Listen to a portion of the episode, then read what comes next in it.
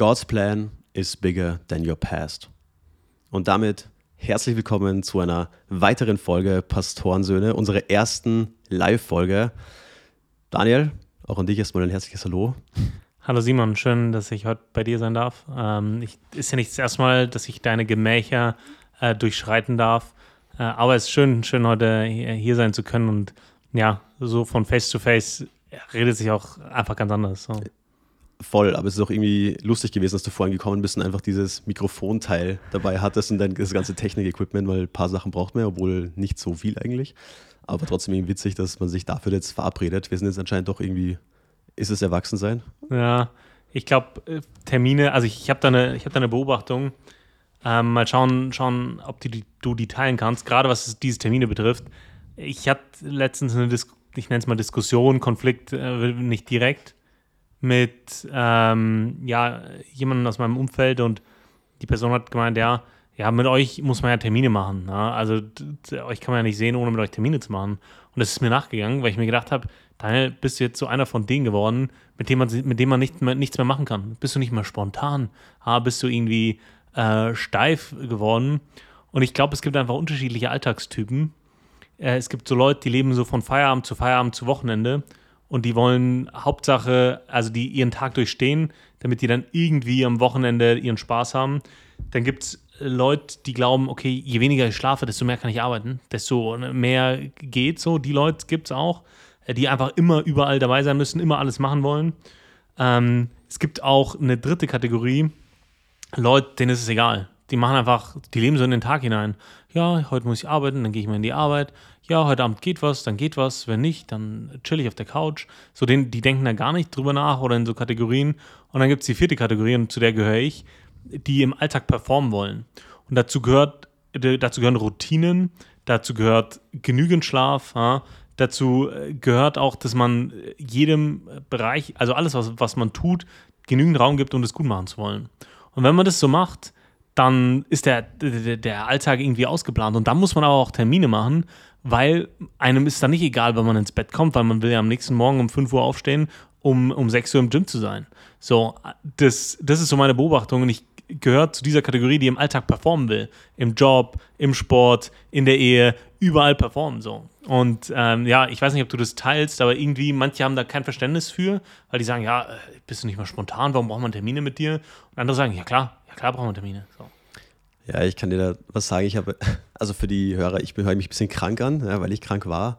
Mich hat es auch mal erwischt, deswegen sorry für meine komische Stimme heute. Man hört sich ja nie selbst. Man weiß ja nie, wie gut das, wie gut das passt. Ich war gestern wohl zu Besuch und die haben gesagt, du hörst dich aber gar nicht gut an. Du hörst dich aber gar nicht gut an.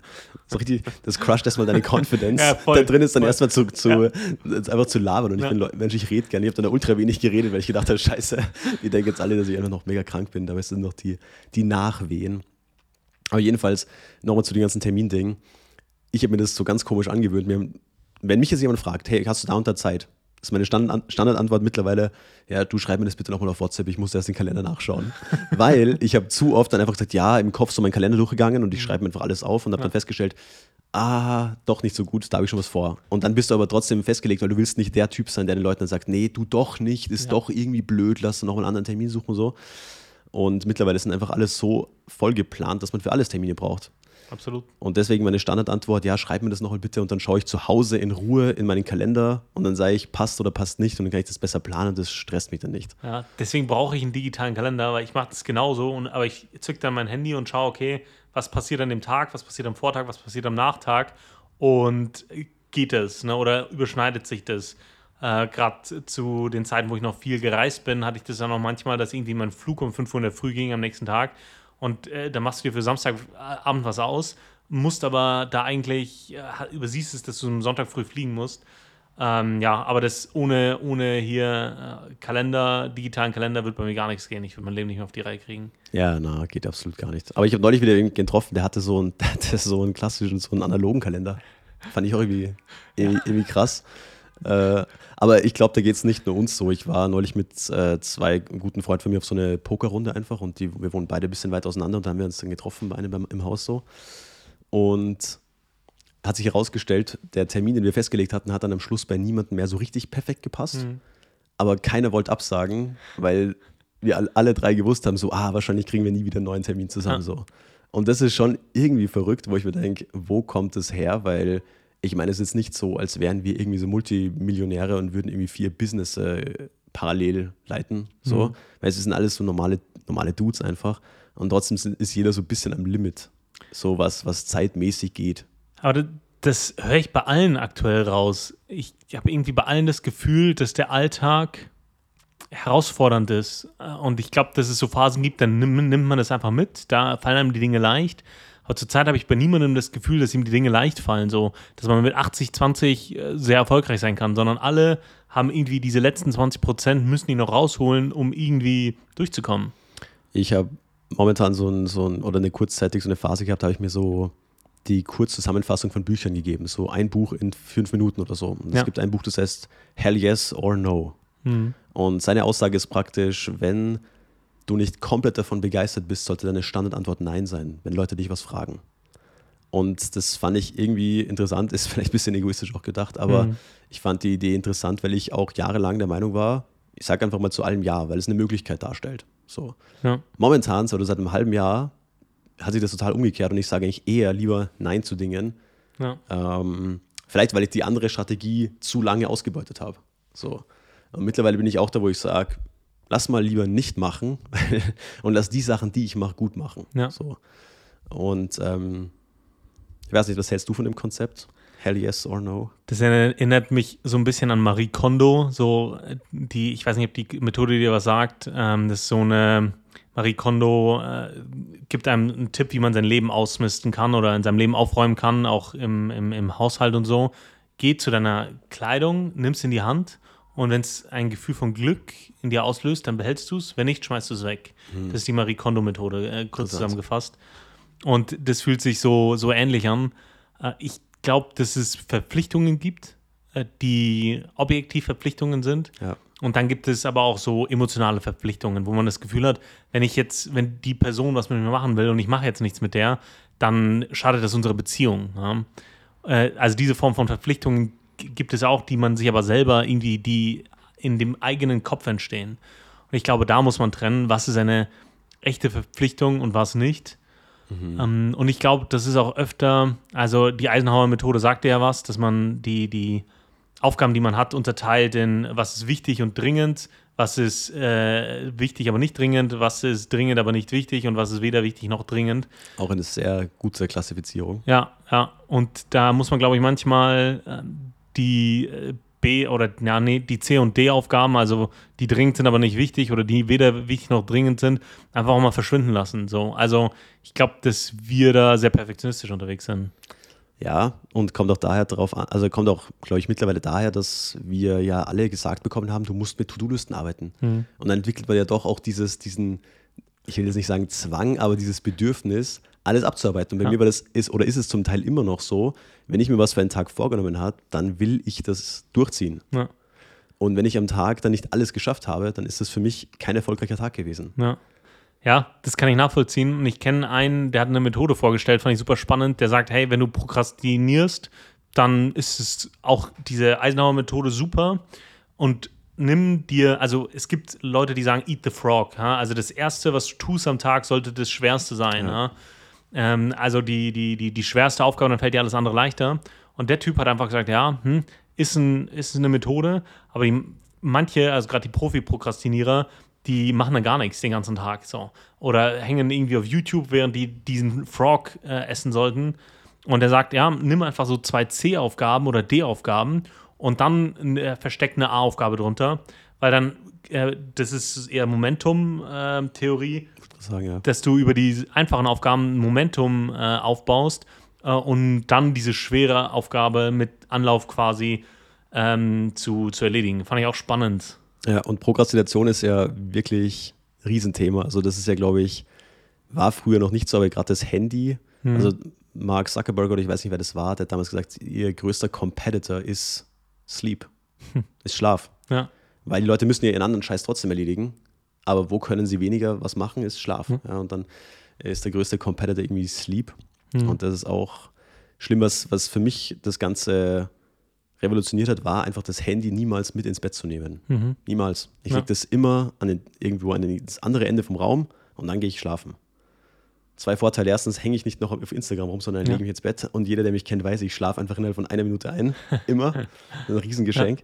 Und äh, zweitens, du hast bis morgen weniger versuchst, den Wecker nochmal neu zu stellen. So, Das stimmt. das ist richtig, richtiger, richtig Ja. schlechter Move einfach. Ja, aber das. Ich habe letztens einen Satz gelesen: Don't sacrifice your creativity on the altar of productivity. Also opfere nicht deine Kreativität auf dem Altar der Produktivität. Und äh, das fand ich einen, einen spannenden Gedanken. Was ist so dein, dein, dein Take dazu? Ähm, weil, ja, manchmal hat man ja, also diese To-Do-Listen ist äh, eine volle To-Do-Liste schreiben und dann abarbeiten. Das ist so der, der Grind und ähm, auch Produktivität über alles, äh, Optimierung, Selbstoptimierung über alles.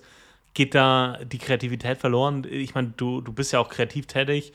Äh, wie geht's dir damit? Also ich versuche gerade mehrere Sachen so zu balancen und mir fällt auch auf, ich kann nur dann kreativ sein, wenn ich mir bewusst die Zeit dafür gebe. So.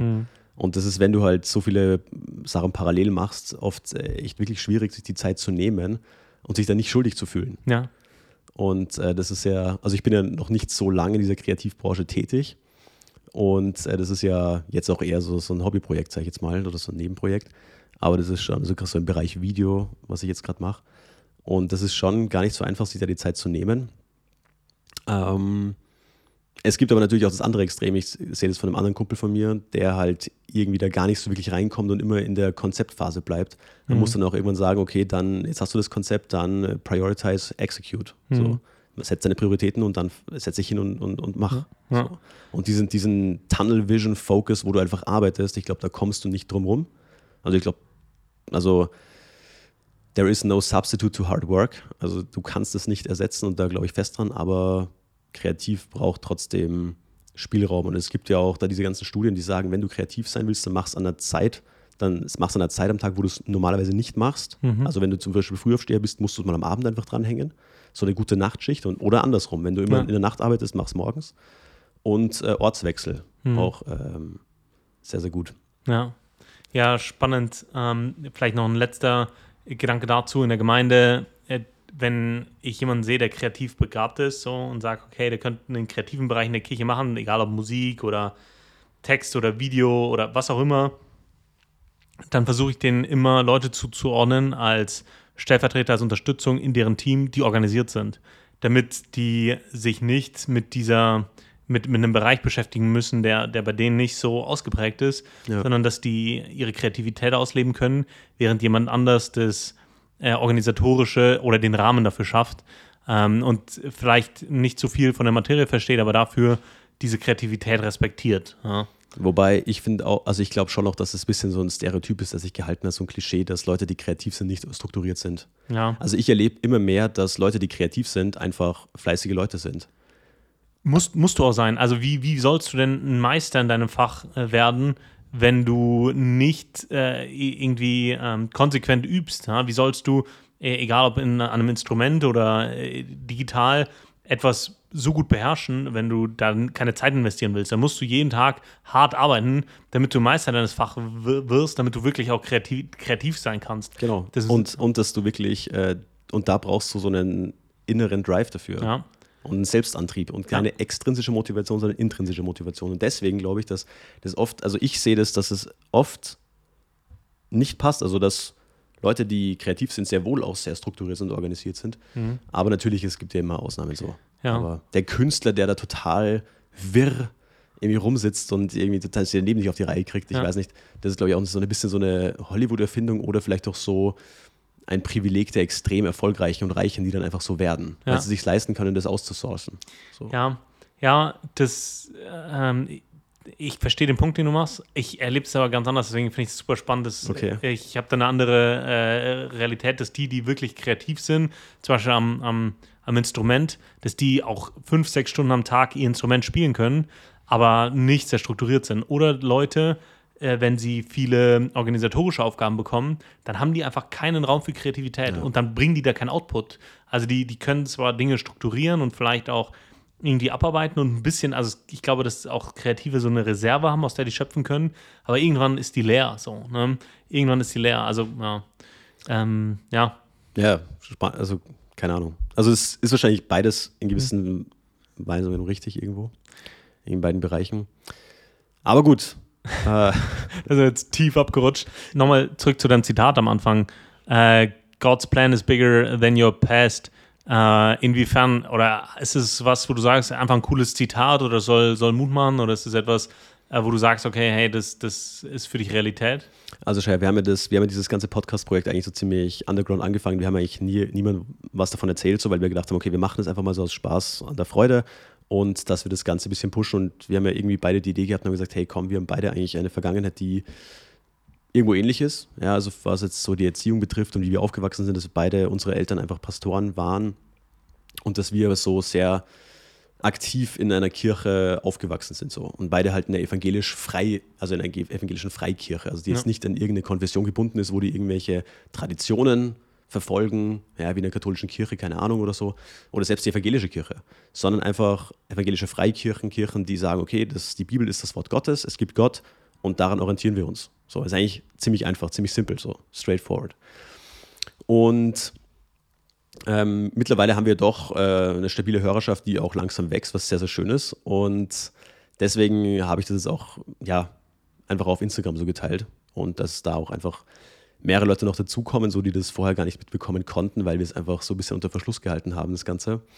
Und ich habe mir gedacht, wir, ich erzähle vielleicht heute auch noch ein paar Worte zu meiner Vergangenheit so ein bisschen, ohne da jetzt zu sehr ins Detail zu gehen, weil ähm, ich glaube, viele Leute wissen nicht alles über mich. So, und das ist, glaube ich, äh, ganz witzig. Ich war tatsächlich immer sehr selektiv, was ich auch Leute über mich wissen habe lassen. So, und ich bin da auch in mir nicht immer ganz im Reinen so. Also ich habe damit so meinen Frieden gefunden, so das schon, aber trotzdem würde ich, wenn ich es nochmal machen könnte, wahrscheinlich schon einige Dinge anders machen. So. Ähm, und oft war es auch nie Thema. So, du redest irgendwie selten über deine Eltern so oder was die so machen. So, ja. Weil es oft irgendwie bei Kindern, da ist wichtig, was im Fernsehen läuft und äh, keine Ahnung, wer wen gerade mobbt. So. Also wen du gerade mobst, oder? also auch, auch ganz unangenehm meine Story dazu. Äh, ich war nicht immer so, also wir waren auch schon irgendwie, keine Ahnung, Kinder sind einfach assi, oder? Und im, Gymna im Gymnasium war das halt auch so, dass, also ich war immer so einer von den Leuten, die immer so irgendwie schlechte Betragungsnoten hatten. So. Ich war immer der Typ, der nie gelernt hat, ja, und ich habe das Leute auch wissen lassen, dass mir das alles ziemlich scheißegal ist. Ja. So die, also ich glaube, also keine Ahnung, also, Jugend, also Jungs so zwischen 16 und 18 haben auch einfach Probleme so. Weißt du, was ich meine? Also muss man schon sagen. So. Und ganz vorne mal ein Ego-Problem. Mhm. Naja, wurscht, jedenfalls war da also ein Mädchen, die war auch irgendwie total weird so. Und dann habe ich die mal im Studium, da hat sich irgendein Kurs überschnitten oder die hat irgendwas gemacht. Und jedenfalls habe ich die auf einmal im Hörsaal gesehen so. Und dann habe ich ja so Hallo oh, gesagt, und das war ich so drei, vier Jahre später, gell? Und ich so, ja, hi, wie es so geht und so. Und da habe ich doch gesagt, ja, hast du mit deiner Grete so kurz, dass mir das mhm. irgendwie leid tut wegen damals, falls irgendwas, weil ich irgendwie ein Arsch war oder so. Und sie so, ja, nee, ist eh überhaupt kein Thema. Aber es war irgendwie trotzdem unangenehm. Ja. So, war trotzdem irgendwie weird, weil ich halt wusste, wie ich so früher war. Und so ja, zwischen, zwischen so oh. dieser Matura-Klasse, also wo du praktisch deine Hochschulreife bekommst, mhm. bis zum kleinen vierten Semester Uni, da verändert man sich schon nochmal mhm. sehr, finde ich. Also gerade ja. die Uni verändert einen ja schon sehr. Und egal, weil es ein Rabbit Hole. Auf jeden Fall ähm, ich glaube, ich war, was so mein Aufwachsen betrifft, immer sehr verschlossen, weil ich das irgendwie nie wirklich öffentlich diskutieren wollte und weil ich immer gedacht habe, Leute können damit nicht wirklich relaten. So. Mhm. Und die Freunde, die ich damals hatte, da war Religion nie ein Thema. Also man hat sich auch nicht darüber lustig gemacht, oder so, sondern war einfach kein Thema. So. Mhm. Und ich selber hatte ja auch ganz lange ein total falsches Verständnis davon, was Glaube eigentlich wirklich ist, weil ich schon als Kind immer dachte, hey, wenn du jetzt irgendwie an Gott glaubst, so, dann ist es zwar cool und alles, ja, so mach, aber dann hast du keinen Spaß im Leben. Mhm. So.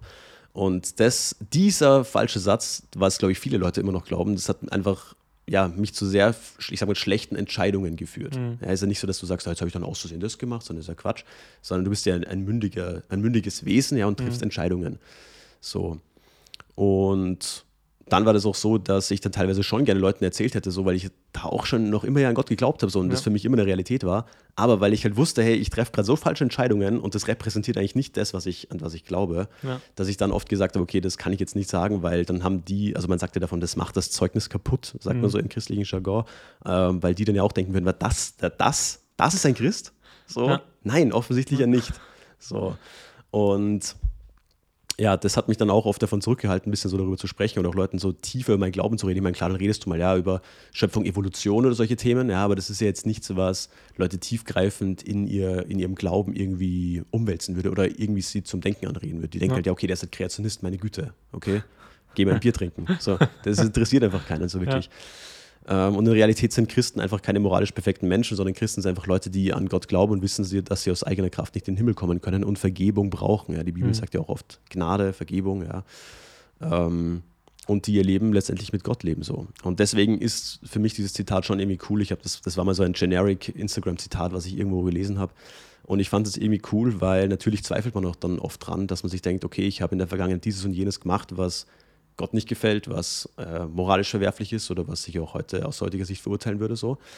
Ähm, aber trotzdem hat Gott einen Plan für dich und der ist größer als deine Vergangenheit. Und Gottes Vergebung ist größer als das, was du falsch machen kannst. Ja. So. Ja. Und das, das demütigt einen. Und ähm, ich glaube, ich war früher oft sehr ungnädig zu Leuten. Und wenn man gedemütigt wird, dann macht er das auch gnädiger gegenüber anderen Leuten. So, glaube ich. Ähm, genau.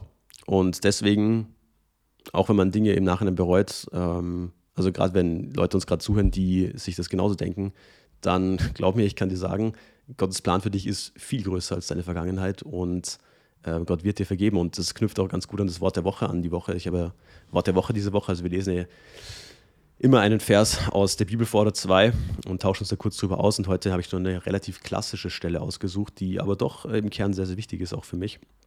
Nämlich Römer 5, die Verse 1 und 2. Ich lese sie einfach mal kurz vor. Da wir nun gerechtfertigt worden sind aus Glauben, so haben wir Frieden mit Gott durch unseren Herrn Jesus Christus, durch den wir im Glauben auch Zugang erhalten haben zu dieser Gnade, in der wir stehen und rühmen uns aufgrund der Hoffnung der Herrlichkeit Gottes. Ich meine, du bist ja auch ein Mensch, Daniel, du liest viel in der Bibel, du bist damit genauso groß geworden wie ich. Was machen denn diese, was macht es mit dir, wenn du trotzdem diese zentralen Worte hörst? Hm. Gnade, Vergebung, Friede mit Gott. Hm. Was macht es mit dir? Ja, ich habe schon mal über diesen, über diesen Abschnitt in Römer 5 gepredigt. Und das Spannende ist, dass er, das beschreibt einen Wendepunkt, äh, in dem es sagt, nachdem wir nun gerechtfertigt worden sind, so, nachdem wir nun gerecht gemacht worden sind. Weil davor geht es im Römerbrief halt darum, okay, was bedeutet gerecht sein vor Gott und wie kann das äh, stattfinden? Es geht darum, dass jeder Mensch Schuld auf sich lädt, indem er Dinge tut, die nicht gut sind, ähm, Dinge tut, die nicht dem entsprechen, was, was Gott als für gut und richtig ja, befindet und äh, definiert und ähm, zeigt uns aber auch, hey, es gibt eine Möglichkeit, äh, doch gerechtfertigt zu werden. Und das ist für mich so das erste Wunder, dass Gott da kein irgendwie, dass er nicht sagt, okay, hey, das Maß ist voll, so, du warst, du hast ganz okay gelebt, äh, für dich geht's noch, so, für dich gibt es noch diesen äh, Turning Point und äh, du warst irgendwie, äh, du warst zu weit weg, für dich gibt es sie nicht mehr, sondern diese Tür steht ja offen so und uh, unabhängig von dem, was man getan hat, dann in diese Position zu kommen, dass man sagt, hey, ich lebe aus Gnade. Das bedeutet, das, was ich gemacht habe, spielt jetzt für mein Leben und meinen Ausgang ähm, oder für den Ausgang meines Lebens keine Rolle mehr. Ich glaube, äh, und das, das, das weiß jeder, dass Handeln immer Konsequenzen hat. Und das erlebt man äh, und da gibt es auch Auswirkungen von, dass man vielleicht die eine oder andere Entscheidung getroffen hat, die, die man nicht mehr rückgängig machen kann. Ne? Äh, und damit ja, ist nicht nur äh, so, so kleine Entscheidungen gemeint wie, ähm, ja, keine Ahnung, dass, dass man äh, ja, jemanden angelogen hat oder so, sondern es sind auch, sind auch große Dinge, die, die, die Leben in eine ganz andere Richtung bewegt haben. Und diesen, wenn man diesen Turning Point, diesen, diesen Wendepunkt für sich geschafft hat und sagt, hey, ich möchte das für mich in Anspruch nehmen und ganz leben, dieses gerechtfertigt sein, dann erlebt man diese Gnade, weil man dann, wie du hast es schon sehr schön gesagt, wenn man weiß, was einem vergeben worden ist. So. Äh, man weiß, äh, was, ja, dass, dass er es gut macht, dass er dafür bezahlt hat. Und äh, diesen Frieden, ähm, für mich ist, ja, ist das immer ganz wichtig, das ist ein Friede, weil mir das keiner wegnehmen kann. Also das ist etwas, das nicht äußerlich ist, nichts, das ich mir erarbeitet habe, sondern das ist etwas, das wurde mir geschenkt und kann mir nicht entrissen werden. Keiner durch nichts. Und das ist schon entspannend, so weil die wichtigste Frage im Leben ist ja die, was passiert mit mir nach, nach den 70, 80, 20, 90, man weiß ja nicht, Jahren auf dieser Erde. Äh, und wenn diese Frage geregelt ist, ähm, dann, dann ist alles andere Beiwerk. Das, äh, ja, von daher, dieser Friede bedeutet mir unfassbar viel. Also, ja, ich bin jemand, der viel nachdenkt und ja, wenn es das nicht geben wird, wenn es diese Gewissheit nicht geben würde, weiß ich nicht, ob, ob das Leben mir so viel Spaß machen würde. So. Ja, geht mir absolut, äh, geht mir absolut genauso. Und ich finde es so schön, dass hier auch das Wort Gnade drin steht. Und ich glaube, viele Leute denken ja oft, ja, es gibt so viele Leute, die sind so viel besser als ich. Und was ich da so schön finde, ist die Stelle in Lukas 16, glaube ich. Lass mich nicht lügen.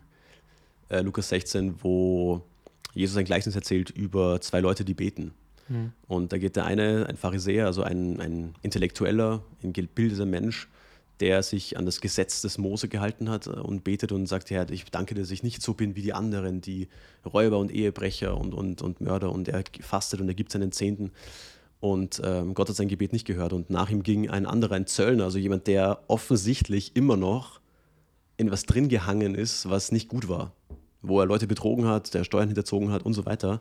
Und der hat sein Gebet, er hat sich auf die Brust geschlagen und hat seine Augen gesenkt und hat gesagt, Herr, sei mir, dem armen Sünder, gnädig. Mhm. Und der ging gerechtfertigt hinfort. Ja. Und das finde ich schon ein sehr krasses Beispiel, dass wenn du dir bewusst bist, hey, du brauchst Vergebung und bittest Gott, dir gnädig zu sein, dann ist das genau das, was Gott hören will. Und dann ist das die richtige Herzenshaltung. Und, und wir denken oft, ja, dann, dann wissen wir Gott am fernsten, wenn wir seine Gnade brauchen. Und das ist eigentlich ein Gedanke, der nicht von Gott kommt. Und sich dessen bewusst zu sein, ist, glaube ich, extrem wichtig. Und ich glaube, wir müssen uns oft bewusst werden, was wir eigentlich da denken und ob das die richtigen Gedanken sind, ja. weil man ist in seinem Schädel den ganzen Tag alleine. Ja. Und ähm, deswegen muss man schon mit seinen Gedanken sehr vorsichtig sein, weil Gedanken werden Taten und Taten werden Dinge. Mhm. Aber das ist halt ein Glaubenssatz, ne? weil man eine falsche Gottesvorstellung hat. Und ähm, ja, aus, natürlich aus der Gnade leben bedeutet nicht, dass es egal ist, so, aber es bedeutet, dass es eine Lösung gibt dafür dass, dass Gott das gut machen kann, dass er das, äh, dass Jesus das trägt, so. Und äh, egal, egal was, so. Und ich glaube, dass man, manche sagen, ja, ich glaube, ich habe, oder ich habe keine Vergebung verdient. Für mich ist das Konzept nichts. Mhm. Natürlich nicht. Keiner hat Vergebung verdient. Jeder hat, äh, jeder muss, muss, muss die Konsequenzen, oder jeder sollte die Konsequenzen seines Handelns tragen, bis in alle Ewigkeit, so. Ähm, ja das, äh, ja, da gibt Gott uns aber einen Ausweg. Ist das, hat das jemand verdient? Nein, niemand. Da, da kannst du nichts erzählen. Deswegen finde ich, also äh, ohne, ohne jetzt über die katholische Kirche äh, renten zu wollen. Doch aber, schon. Immer gerne. Das aber, aber das, das Konzept von Ablasshandel, na, ich, ich, ich gebe Geld, damit etwas Gutes passiert, das, das, das, das, das finde ich nicht so. Äh, ich, ich tue etwas, damit mir Sünden vergeben werden, das, das ist ein völlig falsches Gottesbild. Aber das hat sich durch, durch die kulturelle Verzahnung von, von, von Religion und Staat und Kultur einfach ganz stark in, in unseren Köpfen, ähm, ja, in unseren Köpfen irgendwie wieder oder so, so eingegraben, dass wir müssen ja was tun, damit Gott uns gnädig gestimmt ist. Aber so ein Gott ist, ist unser Gott nicht. Und das ist ja auch das Schöne und das Schöne auch zu all diesen diesen, diesen ja, barbarischen Göttern, äh, die, die, die, die es so gibt, die immer verlangen, dass du irgendetwas tust, damit er dir gnädig gestimmt ist. So ist, so ist unser Gott nicht, äh, weil er hat ja alles dafür getan. So. Aber da, also da kommst du eigentlich nicht, also wenn du darüber redest, kommst du eigentlich nicht darüber hinweg, die katholische Kirche zu kritisieren. Weil, ja, weil, weil es einfach historisch so ist. Also also ich habe Geschichte studiert und die katholische Kirche hat damals angefangen zu lernen, naja, wenn du zum Beispiel gesündigt hast, dann musst du das erstmal beichten, dem, dem Priester. Warum konnten die das lehren, obwohl es nicht in der Bibel steht? Weil die Leute nur die Bibel auf lateinische Schrift hatten und erstmal und sowieso mal nicht lesen konnten, schon gar, schon gar kein Latein. Sondern ja. das heißt, die haben mal da eine Lehre ins Volk gebracht, die so nirgendwo in der Bibel steht. Nirgendwo in der Bibel steht, dass du deine Sünden einem, Past einem Priester bekennst und dadurch machst du dann irgendwas und dann ist es weg. Mhm. Also ich habe die Bibel jetzt, ich glaube, sechs oder sieben Mal gelesen. Das habe ich noch nirgendwo gefunden. Ja, bitte beweist mir das Gegenteil. Gell? Aber das war das Erste. Und dann zweitens, dass du irgendwelche Handlungen vollführst. Und dann mit dem Ablasshandel haben sie gesagt, okay, also die, da gibt es ja diesen spannenden Vers, das hat ja auch dann Luther, dann war die Zeit der Reformation, wo das dann ja auch angeprangert wurde, die wenn die, wie ist das, wie ist das, wenn die Münze in der Kasse klingt, die Seele aus dem Fegefeuer springt. Ja, genau. Und da haben sie praktisch einen Brief gekauft und dadurch sich weniger Zeit im Fegefeuer erkauft. Gesagt, Konzept Fegefeuer finden wir in der Bibel wieder nicht. Ja. Ja, und das Konzept, dass du dich da rauskaufen kannst, auch nicht. Aber die katholische Kirche hat Cash gebraucht, weil sie in Rom den Petersdom bauen wollten. Mhm. Übrigens richtig krass, also jeder, der noch nie in Rom war, würde ich voll empfehlen, Petersdom anschauen, ultra geil. Äh, ultra krasser Trip. Warst du dort? Hast du schon Nee, gesehen? noch nicht. Würde ich machen. Ja. Ist, ist unheimlich. Ist unheimlich. Inwiefern unheimlich? Der ganze Kindesmissbrauch, der Spaß. Äh, nein, also der ist natürlich auch, aber ähm, vor allem, ähm, nein, wie groß dieses Gebäude ist. Ja. Wie groß dieses Gebäude ist. Und du kannst ja auf diese Kuppel dann raufgehen und da ist ja auch wahnsinnig viel Kunst. Diese Sixtinische Kapelle ist ja daneben und alles mögliche. Also auch äh, von der ja, kunsthistorischen Mhm. Perspektive sehr spannend, aber einfach wie krass dieses Gebäude ist. Mhm. Und du musst einfach denken, früher, ja, nix Kran, ja, nix, nix LKW. Ja, ja, Schön. Hand, Junge, trag. Deswegen haben die das ja über eine Lebzeit von, von jemandem gebaut, so also über 70, 80 Jahre und nicht hier ja, über einen Sommer. Ne? Also, Aber ich sagte dann, wenn du der Papst bist und du stehst oben auf diesem Petersdom vor 400 Jahren, ohne Elektrizität, ohne irgendwas, Ja. und du wirst da nicht größenwahnsinnig, dann gratuliere ich dir, weil das ist echt schwer, glaube ich. Ja. So, und deswegen war ja auch immer dieses Battle zwischen, ja, krönt jetzt der Papst den Kaiser oder ist der Papst nur so, so ein Appendix Mhm. vom, vom, vom Kaiser so? Mhm. Dieser ganze Krieg. Naja, naja. Ja, Rabbit Hole, vielleicht noch eine Sache zu dem äh, Thema Gottes Plan und Gnade. Äh, Wir haben uns äh, ich, letzte Woche bei uns in der Kleingruppe äh, Petrus angeschaut und da ist mir was bewusst geworden, dass Jesus ihm ja zugesagt hat, dass er auf, auf ihm die Gemeinde gründen äh, will, so, ne? Ja. Also dass er der, der Grundstein ist ähm, auf, auf, von, von der Gemeinde von, und da geht dann Kirche von aus. Und dann hat er ihm auch gesagt, hey, aber du wirst mich verraten vorher noch. So. Du wirst vorher noch leugnen, dass du mich überhaupt kennst. Dass du, wirst, du wirst schwören, dass du nichts mit mir zu tun hast. Ja. Und trotzdem hat er ihm diese Verheißung gegeben. Und ich, das ist für mich so äh, das, das, das Große, dass Gott so die, diese, diese Verheißungen in, und diese Berufungen in das, Leben von, in, in das Leben von Menschen spricht, unabhängig davon, was so in dieser Zwischenzeit passiert. Und er hat nicht gesagt, ja, Petrus, eigentlich wollte ich, ja, eigentlich sollst du der Fels der Gemeinde sein, aber boah, du warst jetzt, aber das war jetzt nicht cool von dir, ist vorbei. So, sondern äh, er, er hatte trotzdem diese, diese Vision für das Leben von Petrus und hat es ihm trotzdem zugesprochen, obwohl er wusste, er wird ihn verraten. Und das äh, ist irgendwie schön zu wissen, dass, dass Gott seine Pläne nicht über den Haufen wirft, nur weil ich mal falsch abgebogen äh, bin. Und das ist vielleicht auch wichtig für die da draußen, die denken, ja, okay, die sind jetzt zu tief äh, drin, die sind zu weit weg. Nee, bist du nicht so. Ähm, das, es gibt diesen Weg zurück und Gott kann trotzdem aus deinem Leben noch was Großes, was Gutes, was Wahres und was Schönes machen, äh, indem du dein Leben ihm einfach weißt. In, in dem Bewusstsein der, der Gnade, die du brauchst. Ähm, und er kann er sich trotzdem in, in, in deinem Leben verherrlichen. Und ich, ich glaube, das, das ist wichtig, dass, äh, ja, gerade auch für Leute, die äh, vielleicht mal in einer, in, einer, in, einer, in einer Kirche oder in einer Gemeinde waren und sich dann irgendwann davon distanziert haben, die dann das Gefühl haben, wie soll, wie soll ich denn da jemals zurückkommen? Ja, nach, nach, nach, was, was, was sollen die Leute denken? Ja, ist doch egal, ist doch nur wichtig, was, was, was Gott von dir denkt. Und deswegen, ja, ähm, kann ich mich da nur für aussprechen, dass, dass, dass Gott hat dich nicht aufgegeben, so. Ja, äh, weil Gottes Plan größer ist. Und das sieht man am Petrus am, am allerstärksten, das sieht man aber auch am, am König David, der äh, jemanden umbringen hat lassen, nur damit nicht aufdeckt, dass er seine Frau mit seiner Frau geschlafen hat, so, ne? Äh, und trotzdem, trotzdem war das nicht zu schlimm. Also Mord, Ehebruch und so weiter, ne? Lüge, äh, das war nicht, nicht so schlimm, ähm, dass, dass Gott nicht gesagt hat, hey, aber ich, ich finde einen Weg, äh, wie du, wie wir wieder in Kontakt treten können, wie wir wieder Gemeinschaft haben können. Äh, ich gebe dir diese Gnade. So. Und das, deswegen, ja, das, das an, an, an, euch da draußen, äh, ja, für Gott, Gott hat euch nicht abgeschrieben. So. Voll. Und da komme ich auch wieder zum Punkt, was ich eigentlich vorhin noch fertig erzählen wollte. Und deswegen musst, müssen Leute die Bibel lesen. So, weil wenn du dir nur denkst, ja, ich bin zu weit weg von Gott, das, ist, das, ist, das findest du nicht in der Bibel. So, wenn du in die Bibel reinschaust, dann findest du, Umkehr ist möglich. Niemand wird euch aus meiner Hand reißen. Ja, auch, auch du selbst nicht.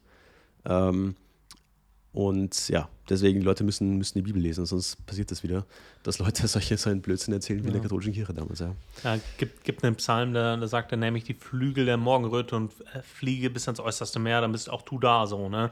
Also ja. selbst am Ende der Welt ähm, ist Gott da. Also es gibt, gibt keinen Ort, äh, wo man sich verstecken kann, und, aber auch nicht muss. So.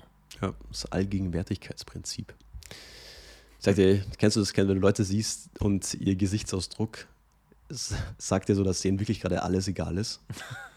so, das kann fast schon Angst machen sein. Ja. Leute, wenn denen offensichtlich gerade alles egal ist. Mhm. Ich war neulich auf so meiner letzten Motorradtour dieses Jahr, weil es noch schön war und ich bin zurückgefahren. Und dann hänge ich da am Motorrad und fahre so durch die, durch die Stadt, will nach Hause fahren. Und dann sehe ich an der Kreuzung so einen Lieferando-Fahrer stehen mit so einem Lieferando-Moped. und das war irgendwie total absurd, weil der hat einfach keinen Helm auf. und bei uns ist, sind da die Polizisten schon ziemlich streng. Ja. So, also du kannst nicht Moped fahren ohne Helm, Bruder. Ja. Das geht einfach nicht. Und dann ist er einfach da ohne Helm gefahren. Ähm, und sein Gesichtsausdruck, das war ihm vollkommen egal. Also mich hätte es nicht gewundert, wenn er die Pizza irgendwo in der nächsten Straßenecke weggeworfen hätte und einfach gekündigt hätte. Also dem war alles komplett egal habe ich einfach gefeiert, weil bei uns ist das ja einfach, sieht man das sowas einfach nicht, gell? Ja.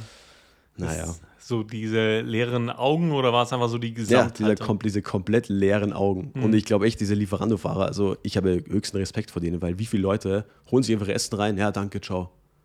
Und, und ich glaube, das ist echt, echt kein guter Job. Und wenn du gerade die Preisentwicklung anschaust und die halt irgendwie, keine Ahnung, für 10 Euro oder die Stunde arbeiten, mhm. das ist schon Radfahren, hart. den ganzen Tag.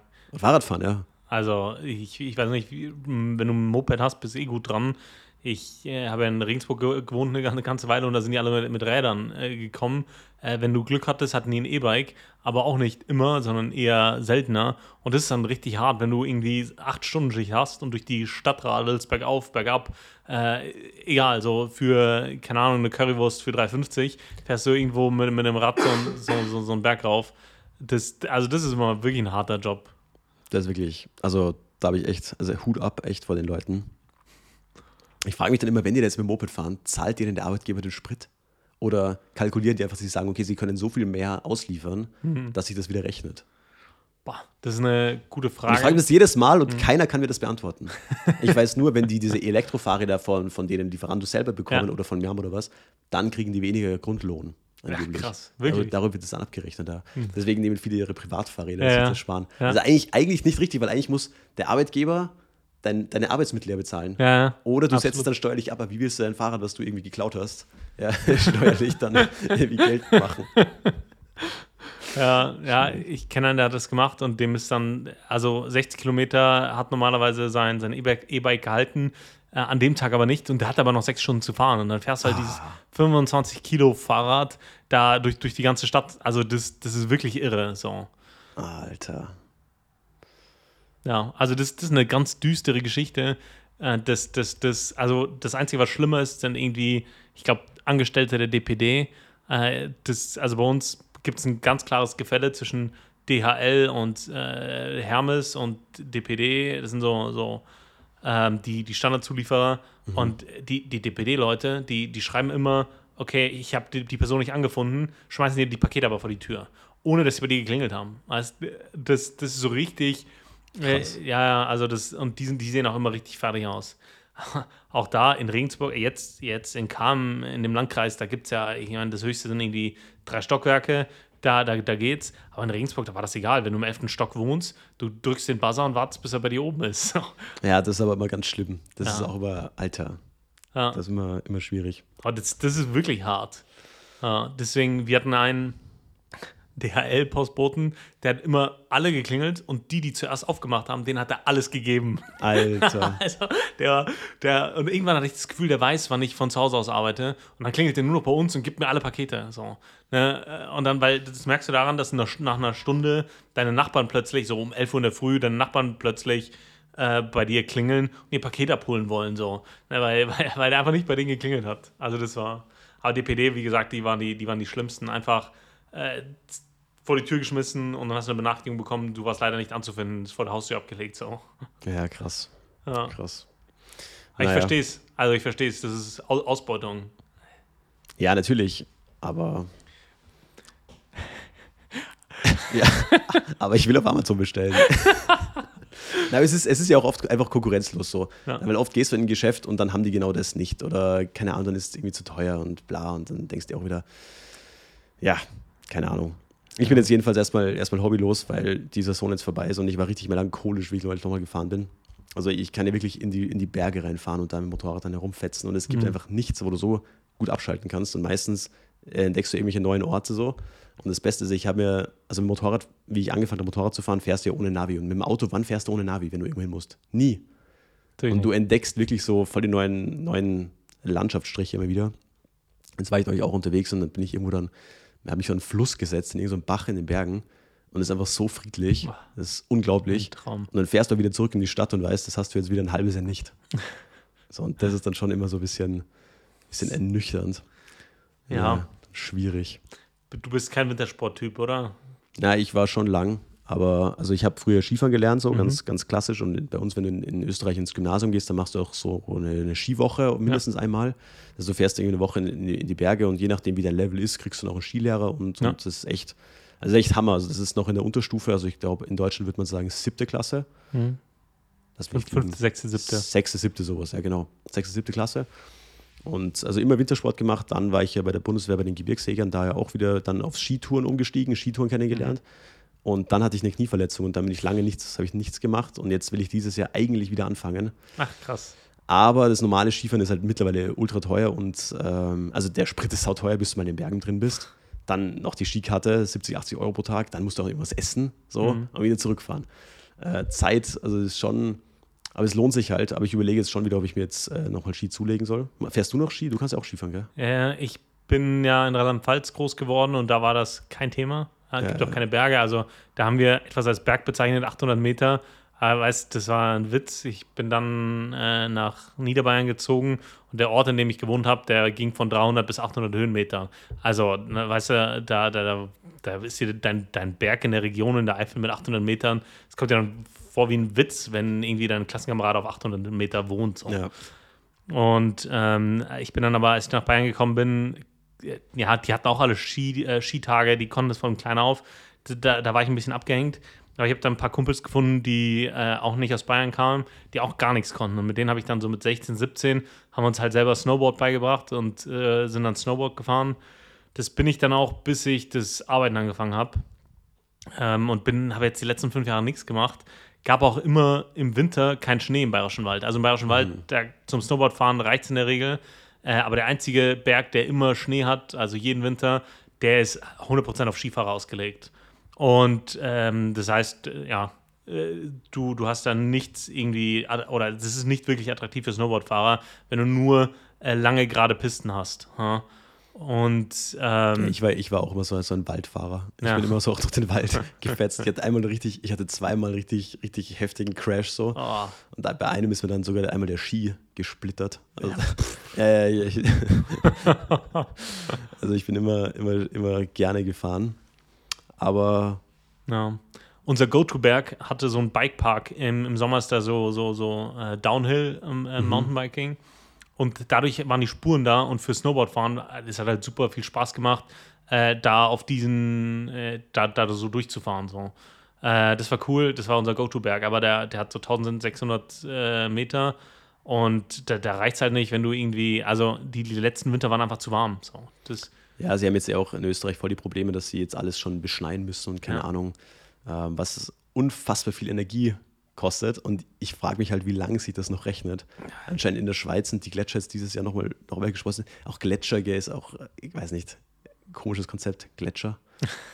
aber, aber ja, also sehr interessant, weil in Österreich ja alles auf Wintersport ausgelegt ist so. Mhm. Oder halt Sommertourismus, klar, der bauen jetzt auch immer wieder um, aber das meiste ist halt Wintersport. Ja. Und ähm, keine Ahnung, Klimawerbung. Lass, es, lass bitte jetzt nicht über Klimawerbung reden. nee, das ist zu, zu, Zu- tief. Zu tief, aber pass auf, ich habe noch eine lustige Story zu zwinkern. Also erstmal meine, meine ganzen Fitnesspläne, die ich hier groß angekündigt habe? Ja. Jetzt war ich noch krank auch noch. Ah, Also ich echt, ich habe mich nur ernährt, wie, also mich jetzt richtig zusammengebeutelt. Man weiß ja nicht, war es Corona, war es kein Corona, weil die ganzen Tests ja nicht mehr positiv sind so.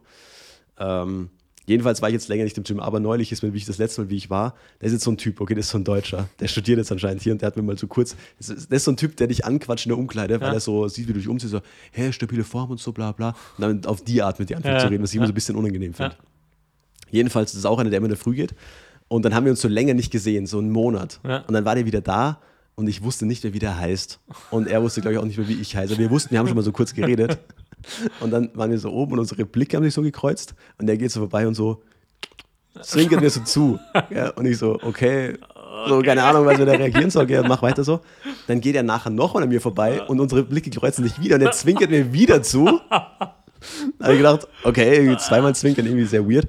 Und dann ein drittes Mal. No way. Und er hat mir ein drittes Mal zugezwinkert. Ah, ah, unfassbar unangenehm. Wahnsinn. Und es ist so ein, also ich, also keine Ahnung, ich fand das irgendwie dann total witzig, aber irgendwie weird. Was war, was war die Message dahinter? So, ich Ich weiß nicht, der war einfach gut drauf oder? und wir waren einfach Okay. die einzigen, die da morgens trainieren waren so und der war einfach gut drauf und keine Ahnung, der, der pumpt sich da halt einen weg und ist so einfach so ein lockerer, der, ist, der könnte ein Psychologiestudent sein. Ja, okay. Aber selbst dann ein komisches Verhalten. Also ich glaube, Zwinkern ist, so ist- randomly anzwinkern, ja. Ja, ja, ich weiß nicht. Also ich fand es irgendwie, also ich, ich positiv so, Mhm. besser als diese Typen, die so nur so böse sind im Gym und aggressiv sind. Ja, auch das muss manchmal sein Ja. so, aber ich fand es irgendwie, irgendwie weird. So. Ja, ja. Nee, ich war diese Woche ganz fleißig. Ich weiß nicht, ich habe letzte Woche, glaube ich, angefangen. Ähm, Ja. Ja, genau. Ich war diese Woche wieder fleißig. Ich habe dann, ähm, ja, ich äh, habe meinen Soll erfüllt, so, meinen mein Plan erfüllt. Nice. Das, ja, das war ein gutes Gefühl und jetzt ist wirklich ein Momentum. Ich hatte, es, eine, letzte Woche war, war hart, also zeitlich, diese Woche wieder. wir müssen mal gemeinsam gehen jetzt. Ja, ja, können wir gerne machen. Aber jetzt bist du endlich mal da und ich bin krank. Oder Ja. halt, ich, ich kuriere ich kuriere den Dreck noch aus. Ja. Aber das ist tatsächlich so, wenn, wenn das jemand so lange und intensiv gemacht hat wie du, dann, dann fühlt man sich immer so, okay, so mache ich das eh richtig, ne? ist, wie ist meine Form, so. du kriegst ja im Alltag kein Feedback. Du machst es halt so, Ja, gut. Wie, du, wie du meinst und dann äh, kann ja sein, dass, dass, dass die Form völlig Mist ist, du kriegst aber nicht mit. Ja, oder man denkt sich, oh, wow, heute mache ich irgendwie Bankdrücken 70 Kilo, du kommst dir voll stark vor. Und dann, äh, dann, dann kommst du und ja, das ist mein Aufwärmgewicht so, ne? Also, weißt Ja, du, gut, so, aber, da darfst, aber da, man darf sich beim Fitness halt echt nicht vergleichen. So. Ja, das das, stimmt. ist, das, ist, das, ist, das ist Killer für die Motivation tatsächlich. Mhm. Äh, man muss sich da eher das, das Positive holen. Ich habe damals also meine besten Zeiten, wo ich wirklich so über 100 Kilo hatte Mhm. und, und wirklich, da war ich wirklich stark wie ein Ochse so. Ähm, da habe ich mit jemandem dauernd trainiert, der deutlich krasser war als ich. ach krass. Also ich habe 140, 150 Kilo gebencht, er hat 180 Kilo gebencht. Also das, das, das ist viel, viel mehr. So, weißt du, ich meine, das ist, weil je höher du raufkommst, umso Ja. zwei, drei, vier, fünf Kilo, das macht Ja. ja schon die Welt aus. Ja, Und ähm, genauso, keine Ahnung, Kniebeugen. Der hat einfach das Dreifache von mir gebeugt, so Mhm. Boah. solche Sachen. Also, aber der hat einfach eine andere Genetik gehabt, Ja. Mhm. der hat das einfach komplett nur noch gelebt, andere Voraussetzungen und so weiter. Ja. Und man darf sich ja nicht vergleichen, man muss sich einfach die Motivation holen. So. Und, und das, das ist das Wichtige und ja. voll. Und wie, wie ist es immer dann so mit Gewichten rauf, Gewichten runter? Das muss ja immer so voll so, okay, wenn der gerade mit 180 Nee, Kilo- nee, nee, wir haben da immer auf unterschiedlichen Racks trainiert. Okay. Also das, das machst du dann nicht mehr. Das Ja, ist, okay. du hast so zwei verschiedene Racks Ja. und du spottest dann ihn, er spottet dann dich. okay. Und äh, das, das geht dann schon. Das, also weil dann, dann wirst du, dann wirst du, das packst du nicht. Ja. Dauernd Gewichte umstecken oder so. Ja, ja, das ist ja total nervig auch. Ja, ja, geht gar nicht. Ja. Das geht gar nicht. Okay. Aber das auch, deswegen äh, tue ich auch mit Leuten nicht so reinarbeiten in die Sätze, Ja. so, weil Leute dann immer Gewicht tauschen. Man sagt, nee, nee, mach Nee, fertig ja, und genau. dann Ja. la- lass mich. Dann lassen wir den Papa ran. also, echt, echt witzig, ich hatte neulich so, äh, nee, ich weiß auch, wie ich angefangen habe zu trainieren, weil ich, ich war ja ultra dünn früher. Hm. Also es ist un ungefähr 60 Kilo auf 1,89. ja. Also das ist wirklich dünn. Ja. So, und, ich und ich war aber nicht nur dünn, sondern ich war auch noch schwach. Also ich, ich konnte keinen einzigen Klimmzug, so wirklich, Ja. wie ich angefangen habe, so, weil ich war einfach so der klassische Zocker, der zu Hause sitzt. Und ähm, damals war dann irgendwann so ein random Typ äh, im Gym, der hat mit die 32 Kilo Hantel hat der Schrägbankdrücken gemacht. Mhm. Ich dachte, ich habe es nicht gepackt. Ich habe gedacht, was ein Typ, oder? Der ist sicher auf Stoff. also ich meine, so dieser klassische. Ja, ja. Und, und heute mache ich halt keiner mit 32 Kilo Aufwärmgewicht, Schulterdrücken so. Ja. Und das ist halt nicht krass. So. Aber für damals einfach mindblowing. Und das behalte ich mir trotzdem immer im Kopf, dieses Bild, Mhm. weil deine Perspektive sich verzerrt. Und äh, du denkst dann immer noch, du bist irgendwie, da geht nichts weiter oder so. Mhm. Und dann denke ich an das Erlebnis zurück und denke mir, doch, Simon, es geht was weiter. Ja, voll. Ähm, schalt den Kopf aus und trainier jetzt einfach. Ja. Und das ist immer gut. Das heißt, gerade auch in vielen anderen Bereichen, gerade viele Leute tun sich auch irgendwie in der Psyche oft schwer. Gerade momentan, ich erlebe das, dass so viele Leute, die man irgendwie kennt, also jetzt nicht irgendwie krasse Freunde von mir, oder so, sondern Leute, die man irgendwie kennt, die einfach äh, immer wieder auch mit psychischen Sachen strugglen. Mhm. Und natürlich, wenn du jetzt mal einen guten Tag hast, dann hat es oft, glaube ich, den Impact für die, dass es sich nichts verändert so. Weil der nächste Tag vielleicht wieder scheiße wird. Ja. Ja. Und äh, ich denke, da muss man immer dann auch dieses helfen, solche Sachen wie das, wie Fitness oder wie Sport helfen da, weil man da Dinge lernt über Fleiß oder über dranbleiben, über längerfristige Sachen durchziehen, die dann sich auch irgendwie umwälzen lassen oder übertragen lassen auf andere Lebensbereiche so. Ja, ich glaube auch, dass wir da viel zu wenig ähm, dem, dem, dem Credits geben, Hormonhaushalt und solche Dinge. Ja, ja, ja. ja, Also das, da macht er auch, auch Fitness ganz viel mit einem. Ähm, und aber auch, wenn man sich irgendwie den ganzen Tag beschallen lässt oder so, äh, das, das, also all die Dinge, die man tut und nicht tut, äh, auch dieser, dieser klassische Spiegel von, von äh, ja, Adrenalin, Serotonin und Dopamin. Do, ja, Dopamin, ähm, äh, Cortisol, ähm, Mhm. genau, also die, diese, diese, diesen Hormonhaushalt, ähm, die immer wieder Phasen der Spannung und Entspannung zu finden, äh, das, ich glaube, so, da, da, da achtet man viel zu, zu, zu selten drauf, dass das, dass das einfach passt so, ne? Ja.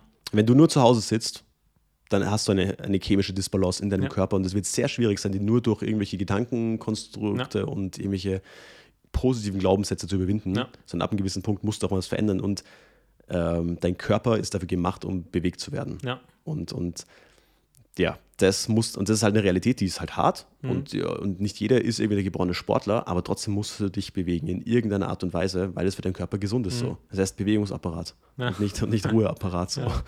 Das, äh, ja. Ja, was, was ich da spannend fand, ähm, ich habe irgendwie, also ich, ich finde, ich habe ein gutes Verhältnis zu meinem Handy, äh, in dem Sinne, dass ich nicht so dieses, diesen, diesen News-Drang habe oder öfter am Tag irgendwie auf Insta schauen muss oder so. Diese Automatismen habe hab ich nicht.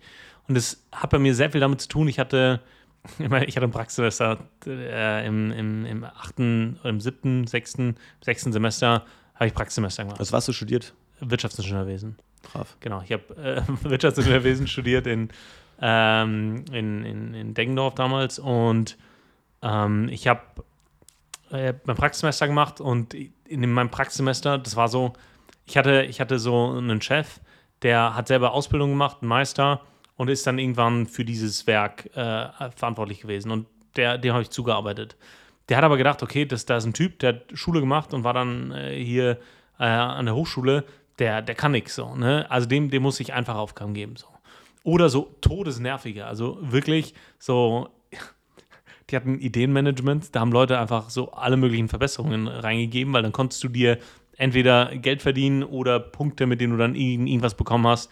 Und haben die Leute natürlich jeden Mist reingeschrieben. Und Dinge, die er selber nicht bearbeiten wollte, hat er mir gegeben. So, wo ich aber weder Bezug habe, noch Kontext, noch irgendwas. Ne? Und dann, ja, das, das war so, so, so ein, äh, irgendwann ich, durfte ich dann konstruieren am, am, am Rechner. Und das, das, das konnte ich gut, da konnte ich am Rechner bleiben. Ich musste nicht mit irgendwelchen Leuten reden über Dinge, von denen ich nichts verstehe, sondern so. Und ich habe immer mein, mein Arbeitslevel so gehalten, dass es so aussieht, als hätte ich gerade noch voll viel zu tun, als hätte ich schon voll viel Progress gemacht. Ähm, aber ich brauche da noch die bis zum, bis zum Ende der Woche für. Und zu der Zeit habe ich alle Newsportale gelesen, die es so gab. Also so Süddeutsche Zeit, Handelsblatt, äh, so, also sowas. Äh, FAZ. Äh, ja, ja, FAZ, da habe ich nie irgendwie so einen Zugang zu, zu gefunden, aber das war so, so, mein, so meine Morning-Routine. Alle Artikel raus, die mich interessiert haben und dann Stück für Stück am Tag gelesen. Und damals, also jetzt äh, hast du ja ziemlich viel hinter einer Paywall, dass du die meisten Artikel nicht mehr lesen kannst. Damals war das noch, also wirklich ganz anders. Ja, ja. Da gab es so, sowas in der Paywall gab es da nicht. Und ähm, also auch diese ganzen Plus-Artikel und so gab es da nicht. Und ähm, ich habe sehr viele, äh, damals äh, Abgasskandal, äh, Flüchtlingskrise, äh, sehr Das viel- Skandal ist auch kein Thema mehr, gell? Nee. Nee, das interessiert keinen mehr. War, ja, also wirklich, ja. Abgasskandal. Ich finde, das Wort Skandal wird auch einfach zu inflationär Das stimmt. gebraucht. Ja, ja, ja. Entschuldigung jetzt. Ja, genau. Ich, das hat mich gerade entertained. Abgasskandal. So, also wirklich, ich, ich habe da zu allen möglichen äh, Dingen äh, Artikel gelesen, hier beim Abgasskandal, dass, dass die Ämter, also dass alle Tests und alle Zertifizierungen so ausgelegt sind, dass du äh, eben damit möglichst emissionsarm äh, durchkommst. Also das ganze System ist darauf ausgelegt, dass sie das tun, was sie tun, und dann werden die aber angeschwärzt dafür, dass sie tun, was sie tun. So. Ja. Und das gleiche ist so richtig düster. Die haben äh, in, in, in, in Mexiko ähm, die, die M16 gefunden bei so Kartell. Äh, im, im Kartell so, ne? Und hat einer irgendeiner ein Bild gepostet, wie er gerade eine Familie massakriert hat mit einer deutschen M16 so. Also M16 ist nicht deutsch. Hm. Heckler Koch 416 oder was meinst du? Die nicht, nee, Ah, ein Heckler und Koch war das. War das nicht Heckler und Koch? Das war der Heckler und Koch-Skandal. Ja, ja. möglich, möglich, dass Doch, doch, doch, der deutsche, das war Heckler und Koch. Das, da habe ich mal einen Artikel dazu, glaube ich, gehabt. ja, Mit der deutschen Waffe jedenfalls, dass in Mexiko Genau. umgebracht wurde, genau. Genau, mit einem deutschen Sturmgewehr, das auch äh, irgendwie äh, die deutsche Bundeswehr verwendet. Ähm, irgendwie so, äh, long story short, es gibt klare Regelungen, in welche Bezirke Die das exportieren dürfen. die das exportieren dürfen. Und dann haben die das an die Polizei exportiert, verkauft äh, in einem Nachbarbezirk. Und plötzlich, äh, weil die Korruptionsrate da niedriger ist und das auf der grünen Liste stand.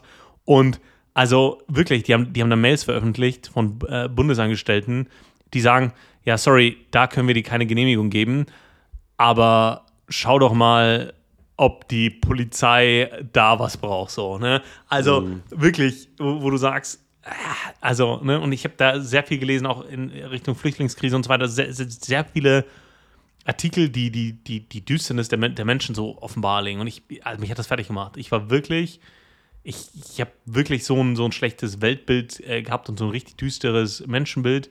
Es hat mich einfach fertig gemacht. Ich habe dann aufgehört. Ich habe einfach aufgehört, so nach vier, fünf Monaten, wo ich gemerkt habe, mir tut es nicht gut, so Ja. jeden Skandal jeden Tag zu lesen. Und zwar gut recherchiert im Detail, ne? Nicht, nicht nur so hier, äh, nicht nur hier so, so, so, so, so Headlines, sondern wirklich ganz tief im Detail. Und seitdem, äh, ja, mache ich das nicht mehr in der Intensität. Ja. Aber ich glaube, diese Realisierung hatten ja auch sehr viele so während oder nach Corona, so wo Ja. alle gemerkt haben, sie werden irgendwie depressiv, Ja. weil sie dauernd nur diese News verfolgen. Ja.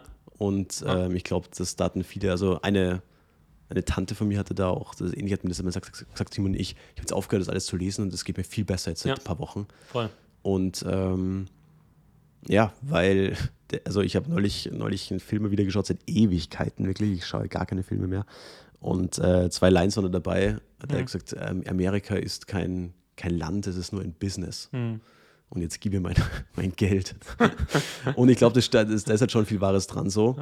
Ähm, weil natürlich dieser, weißt du, wir haben heute keine gemeinsamen Feinde mehr, wir haben keinen großen Krieg. Okay, wir haben jetzt den, die Wirtschaftsprobleme und so, aber wir haben, das schweißt irgendwie niemand zusammen so. Äh, national denken, ja, der der ist Deutsch, der ist Franzose, der ist Brite, das ist heute alles egal. So, das ist halt, interessiert heute irgendwie keiner Ja. mehr.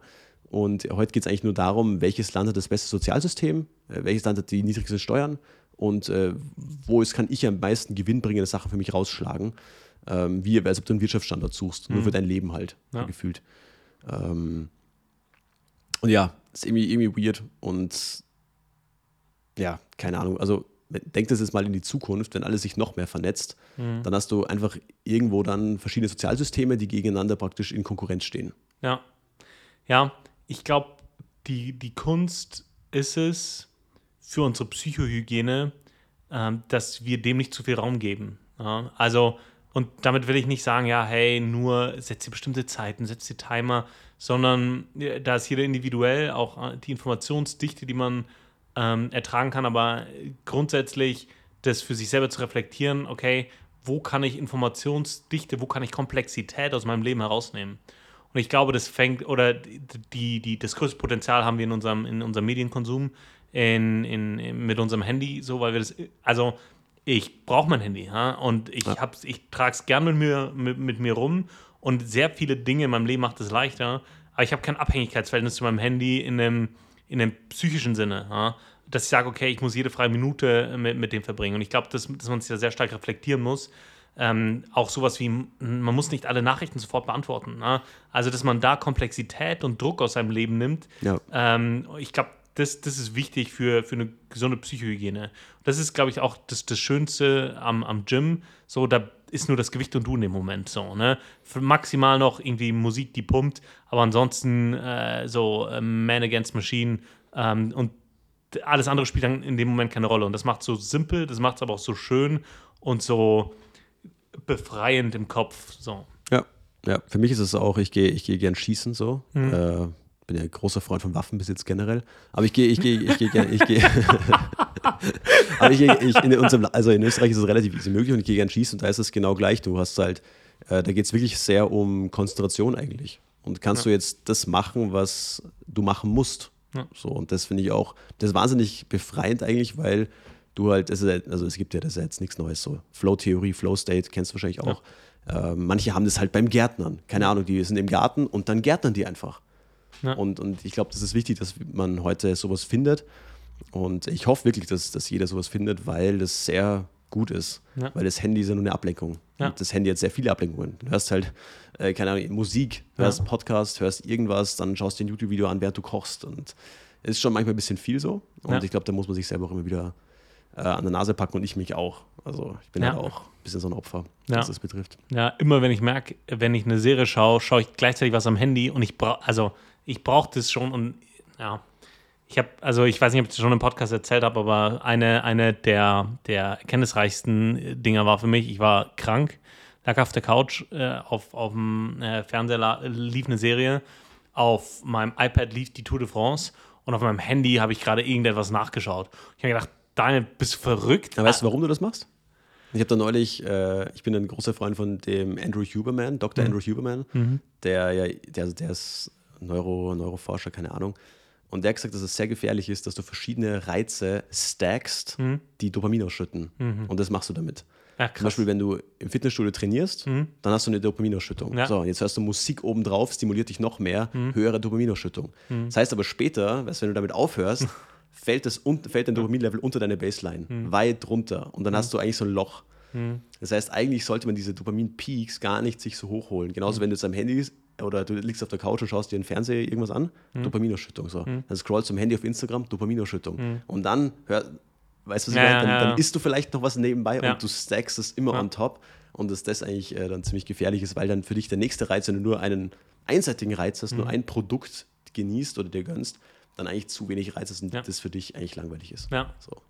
Ja, ja, spannende. Das fand ich eine interessante Erkenntnis. Ja, ja, absolut. Dass man da, weil einfach das, einem das, es hat mir das bewusst gemacht, genau. wie oft man das macht. Ja, ja, absolut. Und ich merke auch, wie es mir besser geht, wenn ich wieder damit aufhöre und dass sich das, also dass sich das immer steigern lässt. So, ja. ne? Und dass man dann äh, wieder das reflektieren muss und zurückschauen. Ja, äh, ja spannend. Wir haben uns jetzt auch mit dem Thema, glaube ich, äh, sind wir schon wieder weit über die Stunde drüber. Ja, ich glaube auch. Ich habe ehrlich gesagt nicht auf die Uhr geschaut und wir nehmen heute mit einer anderen Software auf, deswegen habe ich keine Ahnung, wie lange wir aufnehmen. wir sind einfach sehr professionell für euch, Leute. Ja. Aber das ist ja auch das Schöne am Medium-Podcast. Ja. Deswegen, ich würde sagen, wir hauen langsam den Hut drauf, Leute. Äh, wenn ihr euch eins aus dieser Folge mitnimmt, God, God's plan is bigger than your past. Ähm, ja, heute die erste Folge, wie gesagt, in einem Raum. Bin selber gespannt, wie, was da rausgekommen ist. äh, ja, Freunde, wir bleiben euch erhalten, ähm, auch mit neuem Artwork. Einmal die Folge, einmal die Folge, einmal die Woche am Montag kommt die neue Folge Pastorensöhne.